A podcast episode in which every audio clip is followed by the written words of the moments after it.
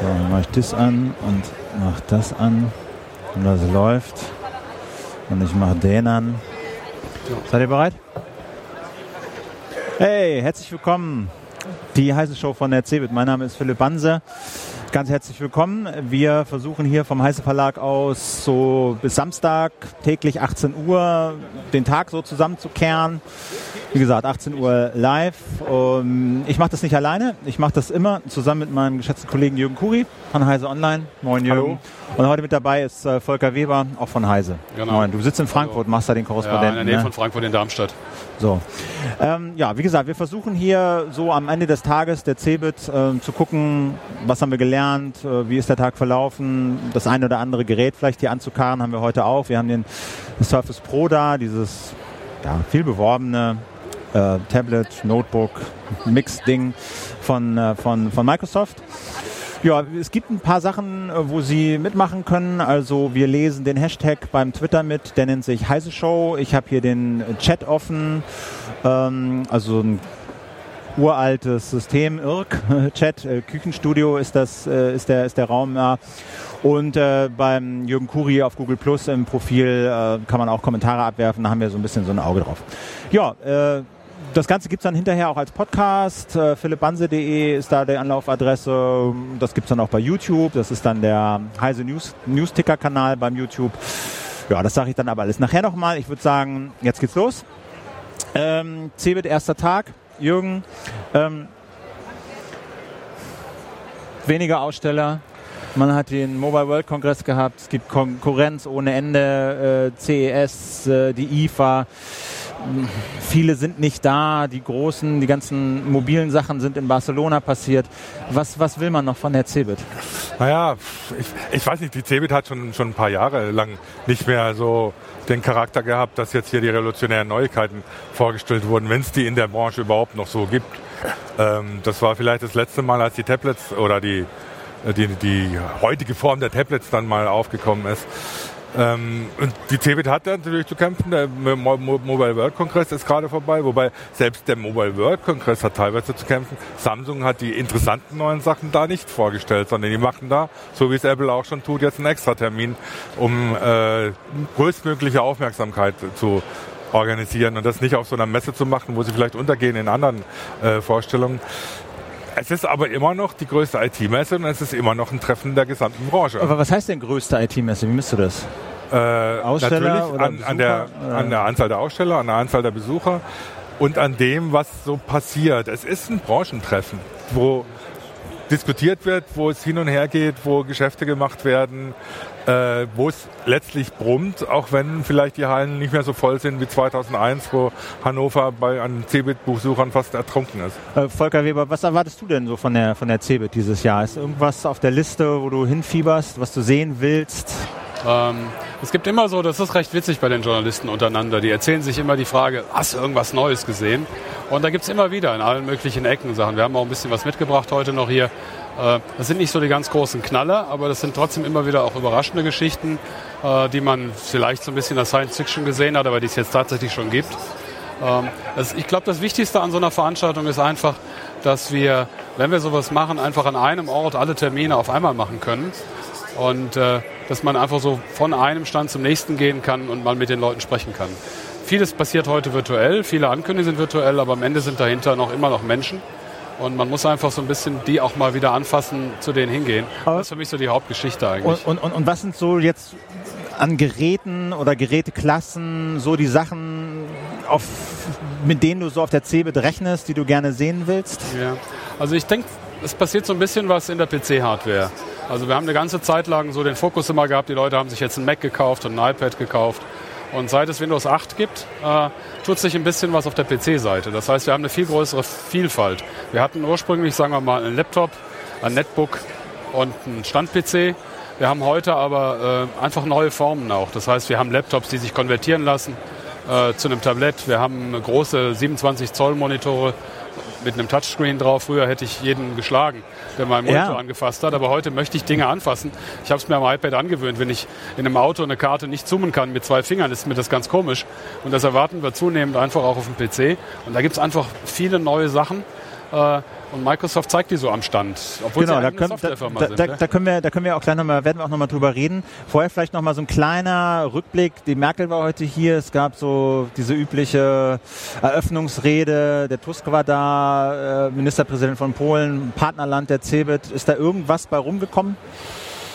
Naja, es war interessant, dass beide, sowohl Tusk wie Merkel, so ein bisschen drauf abgehoben haben, dass die neuen Techniken ja wunderschön sind und irgendwie so alles möglich machen, aber dass man die Menschen nicht zurücklassen soll.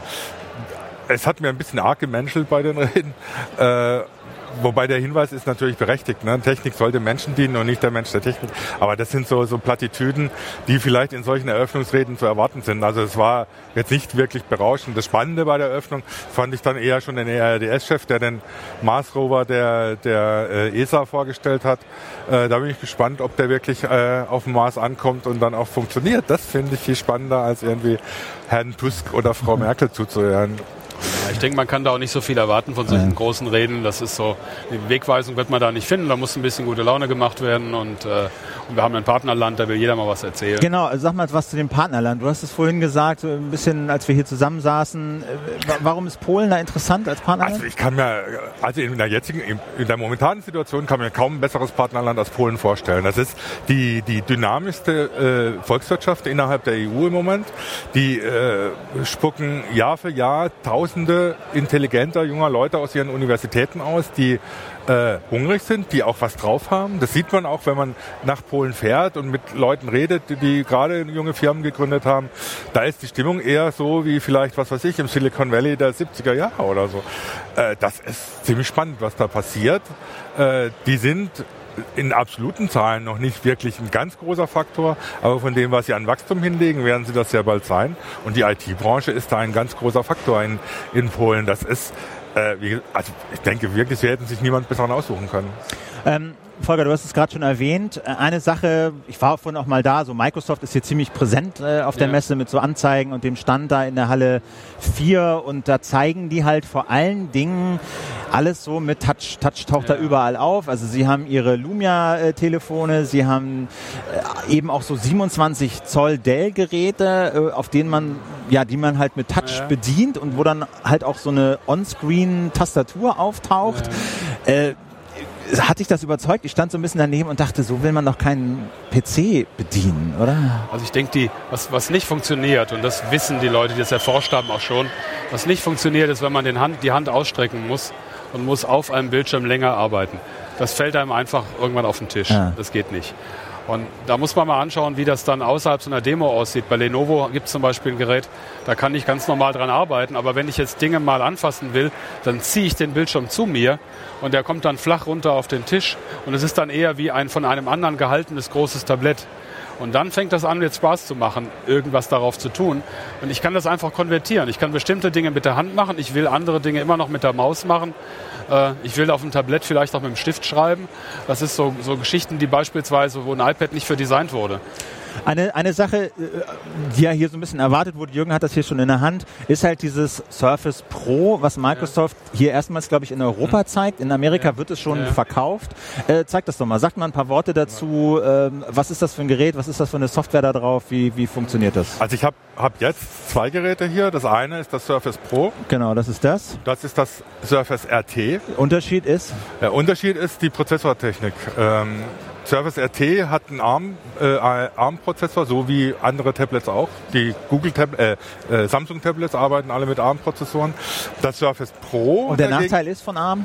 Also was es ist der funktioniert Preis? nicht mit Intel-Software, also mit der normalen Windows-Software. Ich habe das Surface Pro hat einen normalen Intel-Prozessor, einen Core i5 Prozessor, der auch in modernen Laptops eingebaut ist, also State of the Art, was Geschwindigkeit und Technik angeht. Ähm, und da läuft ein normales Windows 8 drauf. Ähm, wir haben im Prinzip inzwischen drei Windows-Versionen. Wir haben Windows 8, das auf dem Surface Pro läuft, das auch auf dem Desktop-PC läuft. Wir haben Windows RT, das ist ein Windows 8, das auf einem RT-Tablet läuft, also auf einem Tablet mit ARM-Prozessor. Äh, und wir haben Windows Phone 8, das ist das Windows 8 für die äh, Telefone. Ja. Ähm, Volker hat ein, eins genau, dabei, ein Nokia-Telefon. Wir können zwar nicht mal alles Zei zeigen. Weiß nicht, ob du das mal aufwecken kannst. Hier drückst du mal drauf. Das genau. ist dann eben also das, das ist das jetzt das Lumia... Das Lumia 29 von Nokia. Ja. ja. Und äh, Okay, das sind sozusagen die drei Versionen. Also die Story von Microsoft Ja. ist, dass das alles integriert ist miteinander. Und die Story wird verkauft über diese Kacheln. Das heißt, ich, ich sehe diese Kacheln auf allen diesen Systemen und ich habe die Illusion, dass das alles zusammenpasst. Das ist aber nicht der Fall. Also das Sondern- ist die, ups, Ja, gehen wir auf, Ja. die, immer auf die äh, Startseite. genau, das, ist die jetzt ja, Windows RT. 8 Oberfläche, Ja, ich die man halt- sieht. Ich halte es mal Genau. dabei. Das sieht also recht ähnlich aus hier. Äh, aber da läuft nicht die gleiche Software drauf. Microsoft integriert das natürlich schön in ihre eigenen Lösungen, in SharePoint, in Office und so weiter. Aber das ist wirklich dreimal unterschiedliche Software. Was läuft denn auf dem Lumia für Software, die auf dem RT nicht läuft? Also es ist komplett anders. Es läuft nichts, was hier drauf läuft, auch da drauf. Es ist eine ganz eigene Software. Bei den beiden Tabletts, die der Jürgen in der Hand hat, bei, dem, bei der Surface und der Surface Pro, da gibt es eine große Überdeckung. Man könnte sagen, dass die, die Surface ist das neue Windows. Das heißt, mit einem neuen äh, Programmiermodell, da braucht, das braucht neue Software. Und die Surface Pro, das enthält beides, das neue Windows und auch das, was wir vorher schon kennen von Windows 7. Das heißt, ich kann auf diesem Surface Pro einfach alles laufen lassen, was jeder PC kann. Office sieht dann wirklich so aus. Ich meine, kannst du Office ist jetzt gerade noch so ein Ding, das gibt es auch auf dem RT, aber irgendwelche andere Software, das Beispiel, was man immer nimmt, ist Photoshop oder so Ja. etwas, das läuft dann eben nicht auf dem RT, aber auf dem auf Pro. dem, Pro, Auf dem Pro Pro. läuft das und das kauft man mit was. Also ich habe einen, einen Vorteil, einen Nachteil. Der Vorteil ist, ich kann alles tun, was ich mit einem PC tun kann. Der Nachteil ist, ich brauche dann auch ein Verlängerungskabel, weil das braucht viel mehr Strom. Für vier Stunden Laufzeit hat Ja. Also so Jörg vorhin vier, gesagt. vier Stunden ungefähr kann man mit, Windows, Windows äh, mit dem Surface Pro rechnen. Windows RT, äh, das Surface RT läuft viel länger. Ja, also, man kann 12 eigentlich sagen, Stunden. es ist ungefähr das Doppelte. Ja. Wir haben das gleiche auch bei Lenovo. Das heißt, Lenovo hat ein Gerät, äh, das jetzt konvertierbar ist. Das sieht so ein bisschen aus wie ein Laptop und Ja. ich kann das komplett nach hinten klappen und habe dann ein Tablett. Das ist in dieser Version, die ich hier habe, ebenfalls ein RT-Gerät. Das läuft zwölf Stunden mit einer Akkuladung. Also ich nehme noch nicht einmal das, das Netzteil mit tagsüber. Äh, wenn es das mit Intel gibt, wird es nur noch sechs Stunden laufen. Das kann jetzt einfach so sagen, ungefähr die Hälfte. Und also okay, und die, die, die, geringere Akkulaufzeit, da kriegt man dafür, kriegt man halt normale Mehr Windows-Software da. Mehr Äh, Leistung. Man kann es sich einfach so erklären. Es hat mehr Leistung, es braucht mehr Sprit. zeig mal nochmal dieses Convertible. Was, was, du hast dann Displays auf zwei Seiten oder Nein, was? das ist nur ein Display. Ah, das okay. heißt, das sieht eigentlich aus wie ein Laptop. Das heißt, ich habe zwei Hinterseiten und diese beiden Hinterseiten kann ich einfach zusammenlegen und dann wird daraus ein, Ein Touch- Touch-Device. Tablett. Und äh, auch hier haben wir natürlich dann wieder die gleichen, die gleichen Kacheln, die wir da hatten. Ne? Und das eröffnet so einige Möglichkeiten. Ich kann es beispielsweise auch so hinstellen. Das heißt, ich lege die Unterseite auf den Tisch und kann im Zug, wenn da eine Lehne ist oder so weiter, immer noch schön Ah, okay, was schauen, arbeiten. ne? Zeig nochmal, die sind unterschiedlich dick, die Dinger, ne? Ja, das ist also das untere, wenn man das sich so anguckt. Das untere ist das Surface Pro. Das obere ist das Surface RT. Das heißt, man sieht schon, also es ist etwas dicker, es hat hier auch nochmal einen Lüftungsschlitz. Ähm, das hängt natürlich mit äh, letztlich mit der Prozessortechnik Oder zusammen. Man sieht da noch was ganz Interessantes, wenn man genau hinschaut. Das Pro hat an der Unterkante hier so einen Schlitz. Ja. Und der Schlitz ist für den Lüfter. Das heißt, das Gerät Das Ding hat einen produziert Lüfter, einen aktiven heißt, Lüfter, ja. Man hört ihn nicht, aber er muss die Wärme rausschaffen. Und Wärmeverbrauch heißt Energieverbrauch. Wie schwer sind die? Also wenn du sie so nebeneinander Das, hältst? das ist doch ein ganz, also es ist deutlich schwerer als das RT. Ähm, es ist einfach so, die, die, die ARM-Prozessoren sind dafür bekannt, dass sie sehr stromsparend sind, aber sie sind halt nicht so leistungsfähig.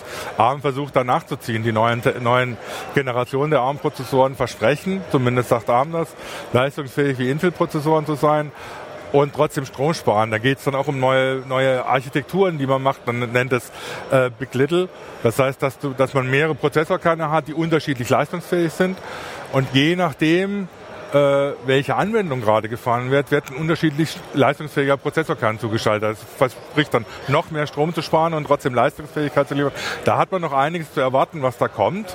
Im Moment ist es so, dass man, wenn man natürlich die Intel-Technik nimmt, Leistungsfähigkeit mit hohem Strombedarf erkauft. Ganz Ah, einfach. Also was bei mir ja so ein bisschen Volker, ist, es ist irre verwirrend. Also du hast diese, du hast drei verschiedene Windows-Versionen. Du kannst auf keinem äh, dieser Windows-Versionen die gleiche identische Software äh, laufen.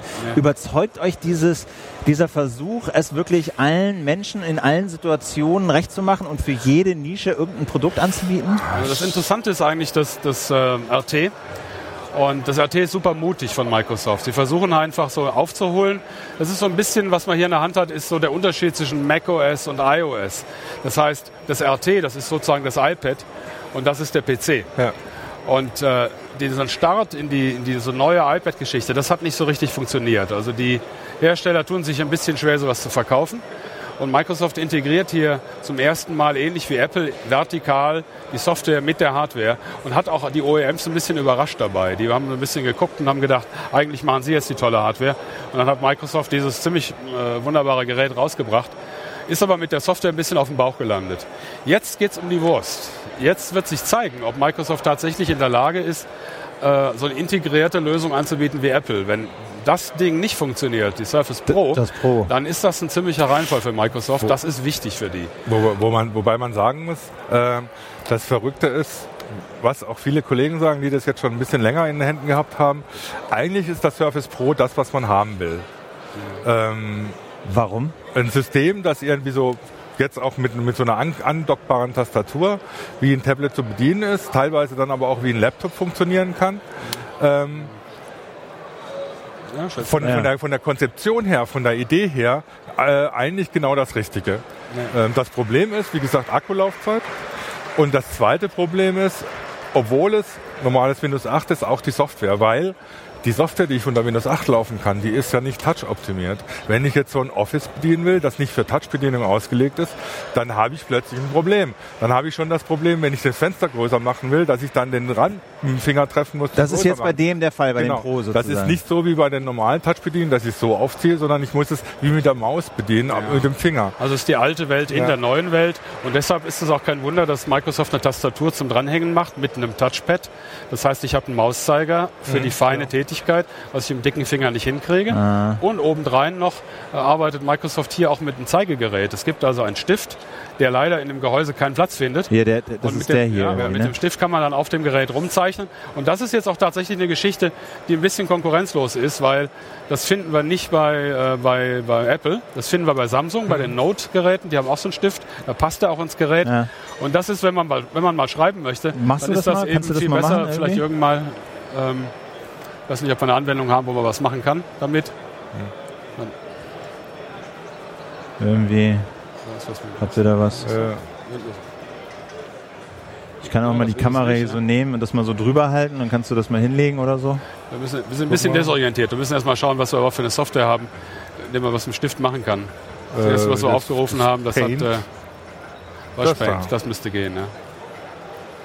Okay. Also ich kann jetzt hier mit ganz normal mit dem Finger rummalen. Ja. Ich kann aber auch mit dem Stift. Ja, ich kann also auch mit dem Stift da malen. Das ist jetzt eine ziemlich dicke Linie. Ich weiß auch nicht, wie man die Software bedient, aber man sieht, dass das mit dem Stift bedienbar ist. Und so kann man natürlich ganz anders zeichnen, wenn man es gewohnt ist. Das ist mehr so, wie man es, wie man es auf dem okay. Blatt Papier kennt. Und man kann tatsächlich die Hand auflegen, weil wenn ich mit dem Stift drauf bin, dann äh, funktioniert die Touch-Bedienung nicht ja. äh, mit der Hand. Okay. Äh, dann wird der Digitalizer für die Hand ausgeschaltet. Das also heißt, das sind, das sind dann so die Anwendungen, die speziell für diese Tablets gemacht sind und die wunderbar funktionieren, so wie man das gerne über allen hätte. Und das, das ist die Geschichte, wo man sagen kann, das möchte ich eigentlich haben. Aber es hat halt noch Lücken. Es hat noch Lücken, sowohl wie gesagt, was die, was die Laufzeit angeht, wie auch was die Anpassung anderer Software ja, auf diese. Ne. Also es ist halt, es ist halt angeht. so ein bisschen die, die, die eierlegende Wollmilchsau. Du willst es allen recht machen. Du willst ein Tablet haben, du willst eine Tastatur haben, du willst irgendwie Touchbedienung haben, du willst aber Software, die überall läuft haben. Ja. Ähm, du willst auch eine lange Akkulaufzeit haben, das Ding soll leicht sein. Ähm, also ich kann es nicht immer alles haben. Ich äh, muss mich ein bisschen entscheiden. Eben, genau. Und mir scheint es so, als hätten die sich nicht entscheiden können für irgendwas. Ähm, nein, ich muss verschiedene Sachen anbieten. Ich muss für verschiedene Szenarien unterschiedliche Sachen anbieten. Man merkt das ja heute, dass, dass auf Reisen die Leute, äh, die Manager keine Lust mehr haben, einen Laptop mitzuschleppen und ein Netzteil und ah. was auch immer. Sie nehmen ein iPad, sie nehmen ein leichtes Gerät. Und die, die entscheidende Sache bei Microsoft ist, dass sie sagen, wenn man in unserer Unternehmenssoftware arbeitet, mit unseren Tools arbeitet, dann bieten wir eben für die verschiedenen Lösungen auch Sachen an. Ich kann einmal was bearbeiten an einem Desktop und habe trotzdem Touch. Und wenn ich dann rausgehe aus der Firma, nehme es mit, dann biete ich eben ein Tablett an, äh, was, was weniger kann, also aber das kann, was ich brauche. Ihr, ihr, ihr glaubt schon, dass Sie da auf dem richtigen Weg sind? Ja. Das schon. Mal gucken, ob sie es auch durchsetzen können. Ja, also, äh, ob sie es durchhalten, das ist das eine, weil Windows 8 ist ja für die Leute, die bisher Windows 7 gewohnt ja. sind, ein, ein ja, aber ich meine, Stand, eine Umstellung? So, äh, so, so Stand, äh, wie sagt man so, Standvermögen, das haben sie bewiesen bei der Xbox oder sowas. Ne? Das haben sie einfach, bis, bis, es, bis es lief, haben sie es durchgezogen. Und die haben sie auch nicht groß Wahl, oder? Ich meine. Äh es gibt eine schöne Eigenschaft bei Microsoft. Man kann Microsoft sehr schwer besiegen. Also man kann Microsoft verprügeln, bis sie am Boden liegen und dann dreht man sich rum, dann stehen die einfach wieder auf. Das heißt, die haben einfach Zeit, die haben Geld, die Ah. haben Zeit, die probieren es nochmal. Und ich denke, jetzt wollen sie es wirklich wissen. Windows 8 ist jetzt das Ding, Windows 7 hat sich super verkauft, die Kasse ist voll, das geht eigentlich alles ganz gut und jetzt können sie ein Risiko eingehen. Jetzt können sie was Neues probieren. Das wird vielleicht nicht in allen Sachen perfekt sein. Bei Windows RT merkt man überall, dass das noch nicht fertig ist. gibt immer noch Sachen, wo noch, wo noch das Alte rausguckt. Und das ist noch so ein bisschen im Fluss. Aber wenn sie das jetzt nicht riskieren, dann kriegen sie den Anschluss überhaupt nicht mehr. Die müssen jetzt Ja. Gas geben. Und also man hat Microsoft schon oft abgeschrieben und also jetzt auch mit dem ganzen Boom von, von iPad und den Android-Tablets, die jetzt endlich auch äh, aus den Puschen kommen und mit Samsung dahinter ziemlich, ziemlich abgehen, sagen viele oder so, ja gut, äh, was soll Microsoft da noch machen? Aber es ist, wäre zu früh, Microsoft da Abzuschreiben. Die haben mit den, mit den Surface-Tablets gute, gute Konzepte vorgelegt, die vielleicht noch nicht ganz ausgereift sind, die aber wenn, wenn sie es wirklich durchhalten, wenn sie da noch dran arbeiten oder so, tatsächlich eine Chance Okay. haben. Ja, also Tablets sind natürlich, werden hier auf, obwohl das jetzt so wahnsinnig nicht im Mittelpunkt steht bei der CeBIT, aber hier in den folgenden Sendungen auch noch Thema sein. Ich wollte noch mal eine andere Sache ansprechen, was hier so ein bisschen als der Slogan äh, ver ver verbreitet wird von der CeBIT, ist die Share Economy. Share Economy, Share, Share Economy. Ist das ähm, bla bla? Oder steckt da was dahinter? Habt ihr hier was auf der CeBIT gesehen, was dieses, diese Idee von nicht besitzen, sondern nutzen steht im Mittelpunkt, dass das irgendwie rauskommt aus dieser, ja, wir sind alle tolle tolle Wikipedianer und äh, wahnsinnig viel äh, im Netz unterwegs und teilen alles, rein migriert in dieses Big Business und wir machen wirklich Geschäfte mit diesem, mit diesem Ansatz, wir teilen äh, Gebrauchsgüter, um sie zu nutzen und müssen sie nicht mehr besitzen. Habt ihr da irgendwas gesehen? Naja, sagen wir so, viele User machen das schon, ohne sich dessen unter Umständen bewusst zu sein. Ne? Also das größte Beispiel dafür sind die äh, Abo-Streaming-Dienste für Musik. Das ist ja das. Da interessiert es mich nicht mehr, dass ich ein CD oder eine MP3-Datei besitze, sondern das, worauf es ankommt, ist der Zugang. Das heißt, ich brauche einen Netzzugang und dann habe ich den gesamten Katalog der Musikindustrie zur Verfügung. Und das ist im Prinzip auch das, was dieser, dieser komische Marketingbegriff äh, meint. Ähm, dass man das jetzt gleich zu einer Revolution ausruft, die die ganze Ökonomie verändert, naja, ähm, Ah. irgendwas muss man ja erzählen, wenn man so einen Marketingbrief erfindet. Aber es ist natürlich schon sichtbar, dass es bestimmte Bereiche gibt, wo das funktioniert. Da ich meine, Airbnb ist so ein Beispiel dafür, dass man plötzlich Wohnungen tauscht übers, äh, über äh, Tauschbörsen im Netz, dass man anfängt, Carsharing privat zu betreiben, dass man nicht mehr zu einer Carsharing-Firma geht, sondern dass die Privatleute ihre Autos untereinander teilen über eine Tauschbörse. Da sind so, Sachen, die es gibt, die man hier auch als Dienst sehen kann. Ähm, Also hier im Chat kommt die, die kommt die, kommt die äh, Anmerkung, dass die in Unternehmen doch überhaupt kein Interesse daran hätten, irgendwie Teil, äh, Teilen anzubieten, weil es ums Verkaufen geht. Ja, schon, aber äh, mal, überleg mal, Autohersteller tun sich wahnsinnig schwer, jungen Leuten ein Auto zu verkaufen. Ja. Das hat sich geändert. Früher haben die Leute gespart, wollten ein Auto haben. Und äh, das ist jetzt echt schwierig geworden. Und äh, was sollen die machen? Die wollen ein Auto loswerden. Ja. Wenn sie ein Auto loswerden wollen, brauchen sie ein anderes Modell. Das heißt, sie müssen sich überlegen, deshalb beteiligt sich Daimler an einem, Scha- äh, einem, an einem Carsharer, Carsharing, genau. dass man ihnen wenigstens einen Teil von einem Auto verkauft. Also die Industrie hat schon ein Interesse, dem, was in der Gesellschaft passiert, hinterherzulaufen und dann auch was anzubieten. Ich war heute mal ein bisschen unterwegs und, und äh, war, war mal in dieser Halle, ich weiß nicht welche Nummer, 15 oder was, äh, Code, Code N. Ja. Äh, also wo jemand so eine Art Businessplan-Wettbewerb ausgerufen hat und die 50 besten Projekte, Businesspläne haben sich da präsentieren können. Und das, was so ein bisschen das Poster-Child von dieser Halle ist, ist hier dieses, äh, dieses Car-Zap. Das ist so ein, das geht so ein bisschen in die Richtung. Das ist so wie Car2Go, so Carsharing, aber eben nicht mit äh, Autos von Mercedes oder BMW, sondern jeder, der ein Auto hat, kann oder wird können für 10 Euro im Monat Miete quasi sein Auto so aufrüsten zu lassen, dass jeder, der es möchte, dieses Auto mieten kann. Ja. Ja, also ich melde mich bei dem Dienst an, gucke, wo steht das Auto zur Verfügung, sage, ich hätte es gern am Sonntag für einen Tag gebucht. Der Besitzer muss es freischalten, muss sagen, ja, die Bewertung von dem Typen finde ich okay, ich vermiete ihm das für 8 Euro die Stunde für einen Tag und dann kann ich mir das mit meiner, mit meiner Smartphone-App hingehen und mit der App quasi das Auto aufschließen, der Schlüssel liegt drin und ich fahre los. Das ist so ein Berliner, Berliner Startup, die sind jetzt so in der, in der Beta-Phase, rüsten jetzt so 100 Autos aus, so gratis, die dann in Berlin demnächst rumfahren werden und Ende des Jahres soll das halt in die, in, in Betrieb gehen. So, ne? Ja, das ist eine Möglichkeit, das zu organisieren. Ich meine, das gibt es das gibt's teilweise für andere sagen wir mal, Geräte des täglichen Bedarfs auch schon. Es gibt Tauschbörsen, wo man Bohrmaschinen verleihen kann, äh, zum Beispiel. Man muss nicht, ich, ich brauche nicht irgendwie jede Woche zweimal die Bohrmaschine. Das heißt, wenn ich mal ein Loch in die Wand äh, stemmen muss, dann äh, muss ich mir nicht unbedingt die Bohrmaschine kaufen. Und das kann, das, das kann so organisiert werden. Und das andere, das ist natürlich aber das Teilen privat zu privat wo dann ein Dienstleister so einen versucht, über Beteiligung ein Geschäft mitzumachen.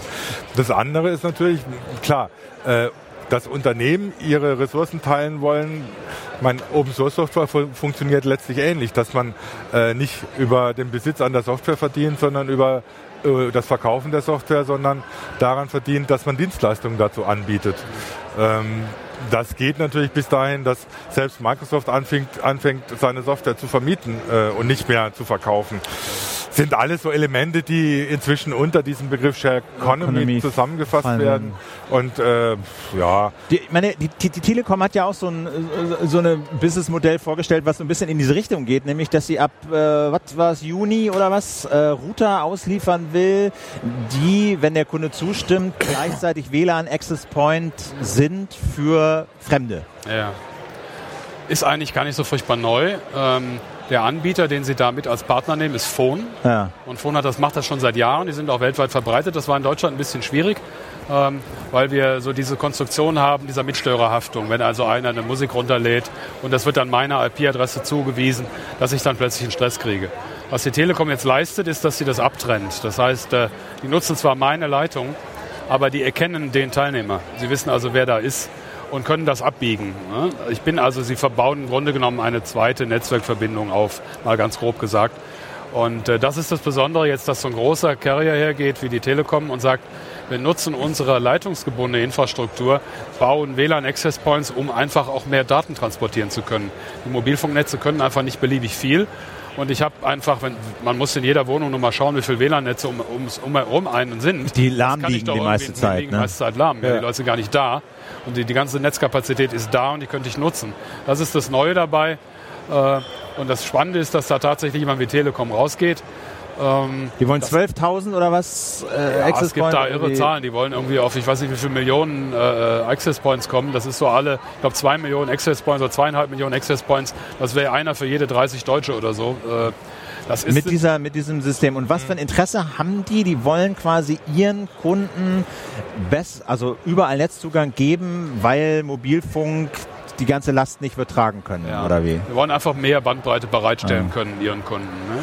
Und die Idee ist, wenn du als Telekom-Kunde dir so einen Router hinstellst, hast du automatisch Zugang zu allen mhm. anderen WLAN-Access Points, die die halt so aufbauen. auch dann WLAN und das ist natürlich eine coole Sache.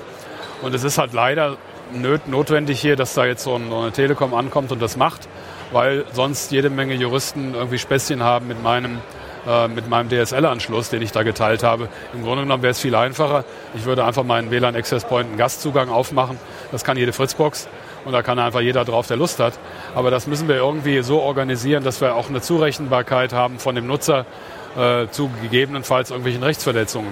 Genau, wobei, und das Schöne ist ja, dass, dass es halt dieses Provider-Privileg gibt, also dass die Provider eben nicht überprüfen müssen und dafür haften, was ja. über ihre Netze gemacht wird, oder? Die Telekom macht es ja so, sie trennt nicht nur die Netze, ne? das heißt, ich habe das private WLAN, das in meiner Wohnung funktioniert, das geschützt ist und wo niemand reinkommt. Ich habe dann in dem Router das öffentliche WLAN, das sind zwei getrennte, voneinander getrennte WLANs und ich muss mich aber an diesen Hotspots anmelden. Das heißt, die Telekom hat eine, ein, einen Account, auf den sie zugreifen ah, kann, wenn okay. es hart auf hart geht. Das ist so ähnlich wie in öffentlichen Hotspots, bei denen man sich anmelden muss, äh, hat der Betreiber letztlich auch die Daten, äh, Zugangsdaten ja, eines Accounts. Geht natürlich noch ein Schrittchen weiter. Der, der Schritt, der weitergeht, ist, dass wenn ich ein Handy benutze mit WLAN-Zugang, ich softwaremäßig ja auch meine Telefongespräche ja. über Voice-over-IP führen kann. Das heißt, auch in einem normalen Business, was nichts mehr hergibt, ähm, Gesprächsminuten verkaufen, kann ich das einfach abwälzen auf ein anderes Netz. Ähm, da Ja. ist einfach auch ein Interesse von, von der Telekom da, also zu integrieren vom Festnetz bis, zu, äh, bis zum zu Mobilfunknetz eine einheitliche Lösung anzubieten und das dann für sie selbst kostengünstig zu Also, machen. also wird ja interessant sein, ob die darüber halt VoIP erlauben zum Beispiel, ne? Über, äh, oder ob die dich dann zwingen. Technisch immerhin möglich. Ja. Ja, aber ob sie es dann machen, ist die zweite Frage. Da kommt auch die Frage im Chat, man braucht einen neuen Router dafür. Ne? Ja, das ist das Komische. Also der Herr Obermann hat gesagt, da braucht er einen neuen Router. Ähm, das ist nicht so wirklich glaubhaft eigentlich, denn das ist ein Software-Update. Der Router, der kann technisch überhaupt nichts, was nicht jeder andere Router auch kann. Das ist jetzt, muss man wirklich vor dem Hintergrund sehen, dass die dort ein Angebot machen wollen, das sie zunächst mal einfach machen wollen. Deshalb sagen sie halt, du kannst das Ding kaufen, du kriegst den Router dazu. Ich muss da nicht äh, jetzt irgendwie noch eine Fritzbox 7270 und, und so weiter Ja. alles integrieren. Und äh, da gibt es auch eine ganz böse Entwicklung eigentlich, dass die, äh, dass die ähm, Netzzugangsanbieter äh, so versuchen, den Router zu er rückzuerobern. ne? Da gibt es große Proteste von AVM hat sich heute ja. beklagt, ganz bitter so, ne? Also der Chef von AVM hat heute das nochmal aufs Thema gebracht unter dem, unter dem Stichpunkt Routerzwang. Erzähl heißt, mal, was ist die, was ist die Idee? Warum, worüber beklagt er sich? Das muss man nochmal klar erklären. Er möchte natürlich gerne im freien Markt Geräte verkaufen. Also das Interesse von AVM zunächst mal ist klar, aber es ist auch ein Interesse des Kunden selber. Wenn man die- die Seite von AVM mal darstellen wollen, wenn ich nicht mehr irgendwo einen Router kaufen kann, dann kann ich in der Regel eben auch nicht einfach mal eine Fritzbox kaufen und anschließen. Das macht der Carrier dadurch, dass er mir einfach die Zugangsdaten nicht gibt. Ich habe das Ding, aber ich kann es nicht benutzen. Und der sagt, du hast bei uns Netz gekauft, das kannst du haben, aber nur mit dem Router, den wir dir geben. ja, im Grunde so. genommen ja. Und Das wäre dann der Zwang dabei. Genau, das wäre der Zwang. Und da hat ja die, was war das, Bundesnetzagentur oder so, die hat das ja im Prinzip gut geheißen.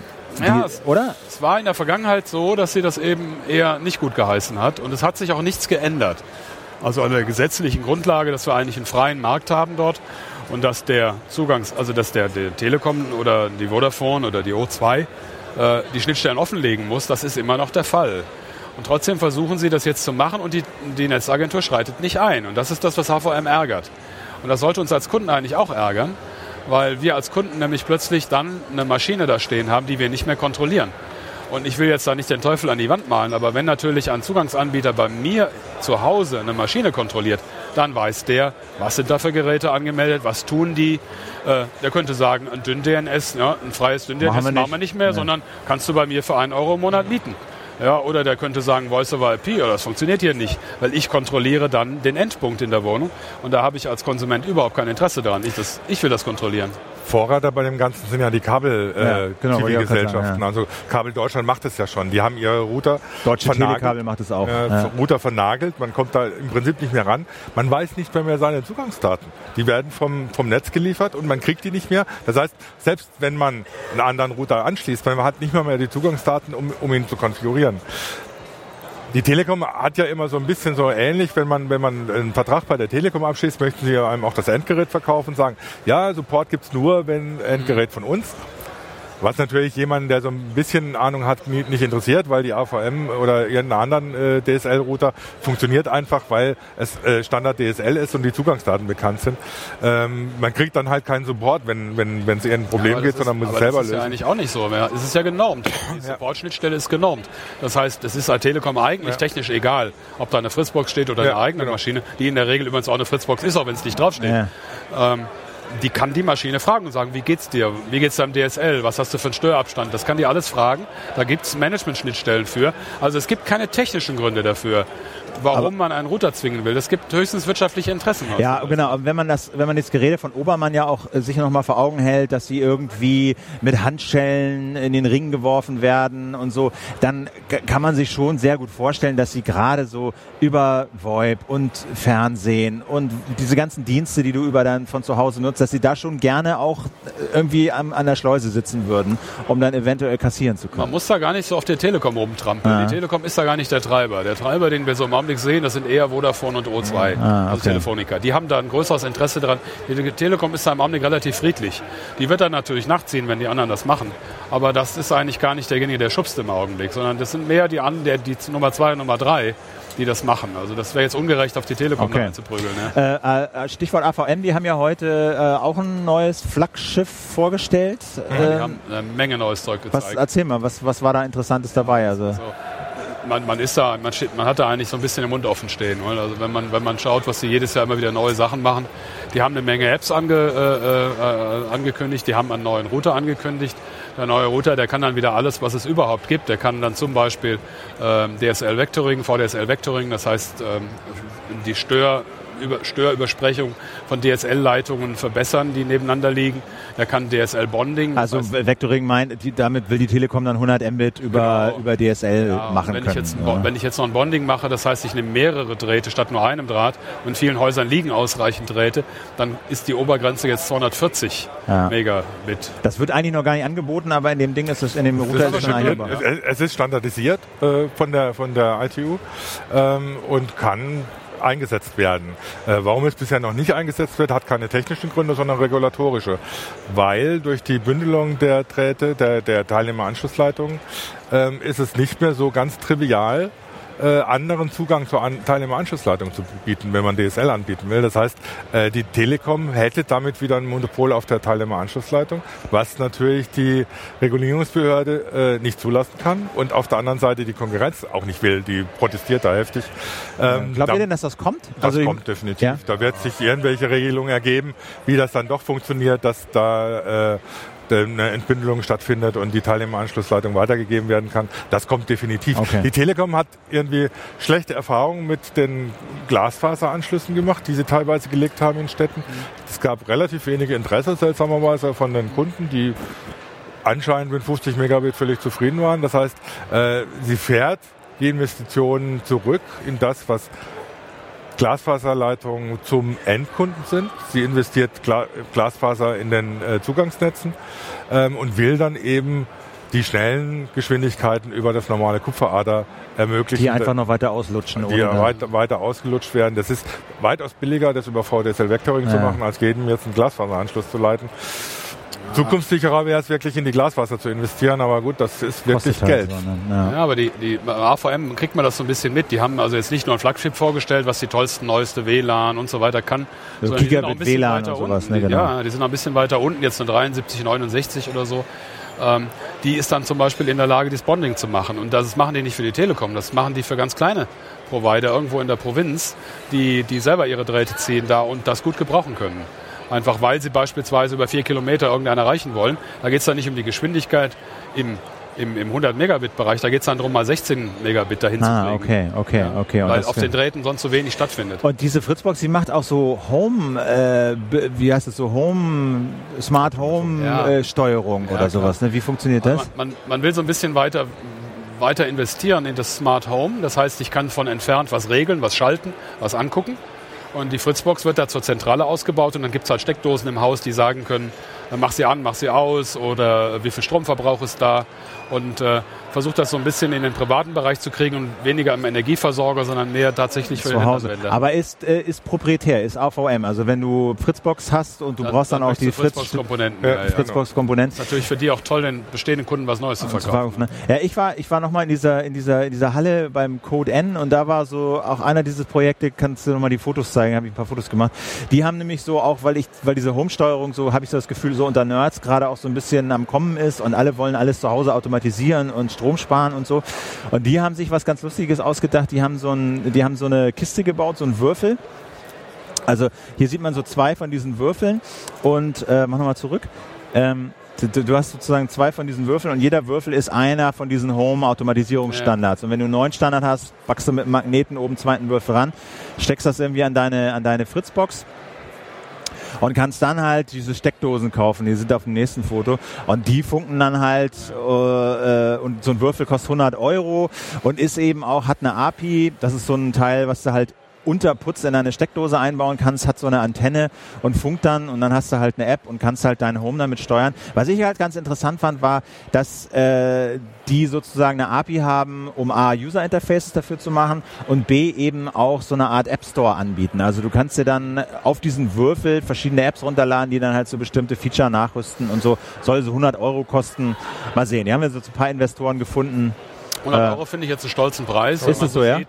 Ja, man kann sagen, heute eine, eine, gesteuerte Steckdose mit WLAN und allen Klamotten, die man braucht, um da hinzukommen, die sind eher so bei 50 Euro. Also der Würfel kostet 100 ja. und die, die, der Rest irgendwie ja. zahlst du 30, 40 für die Steckdose. Genau, so, das ne? wäre dann, wär dann realistischer.